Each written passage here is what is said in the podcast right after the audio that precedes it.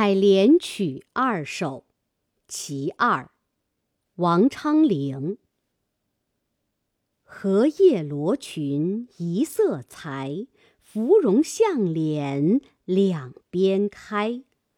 乱入池中看不见，闻歌始觉有人来。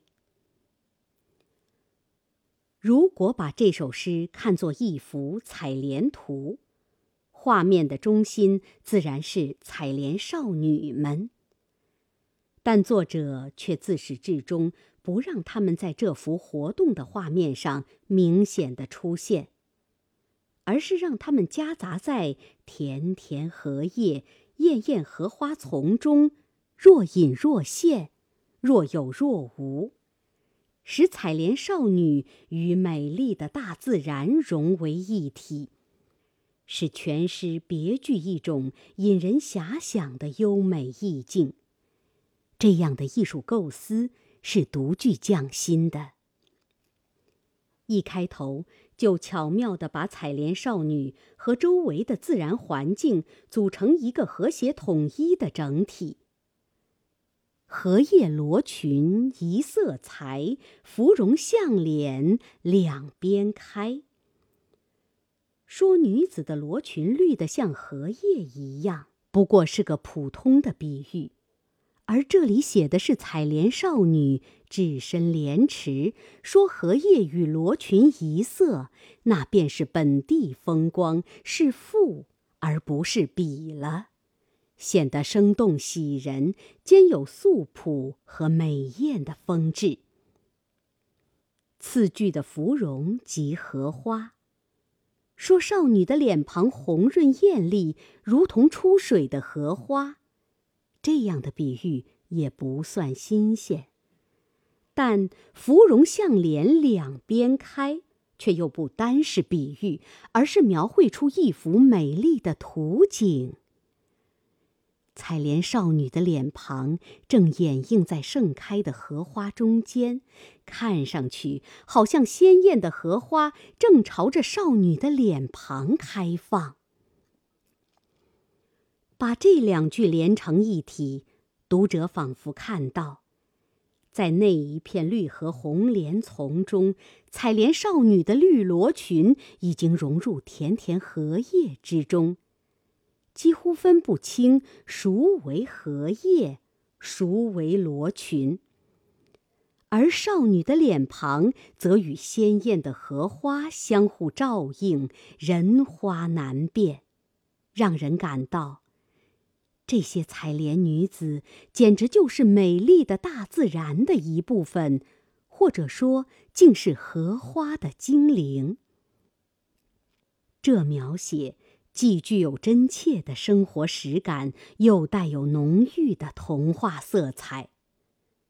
第三句“乱入池中看不见”，仅承前两句而来。乱入，即杂入、混入之意。荷叶罗裙、芙蓉人面，本就恍若一体，难以分辨。只有在定睛细查时，才勉强可辨，所以稍一错神，采莲少女又与绿和红莲浑然为一，忽然不见踪影了。这一句所写的，正是伫立凝望者在刹那间所产生的一种人花莫辨、是也非也的感觉。一种变幻莫测的惊奇与怅惘。这是通常所说看花了眼时常有的情形。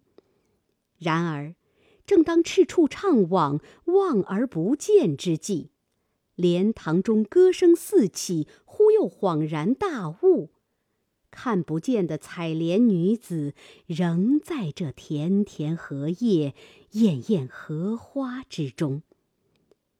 始觉有人来，要和闻歌连在一起体味。本已不见，忽而闻歌，方知有人，但人却又仍然掩映于荷叶荷花之中，故虽闻歌而不见他们的身姿面影，这真是所谓“灵歌唱不彻，只在此堂中”了。这一描写，更增加了画面的生动意趣和诗境的含韵，令人晚见十亩莲塘，荷花盛开，灵歌四起的情景，和观望者。闻歌神驰、伫立凝望的情状，而采莲少女们充满青春活力的欢乐情绪，也洋溢在这闻歌而不见人的荷塘之中。直到最后，作者仍不让画的主角明显出现在画面上。那目的，除了把他们作为美丽的大自然的化身之外，还因为这样描写，才能留下悠然不尽的情味。本文作者刘学凯，朗读：蓝色百合。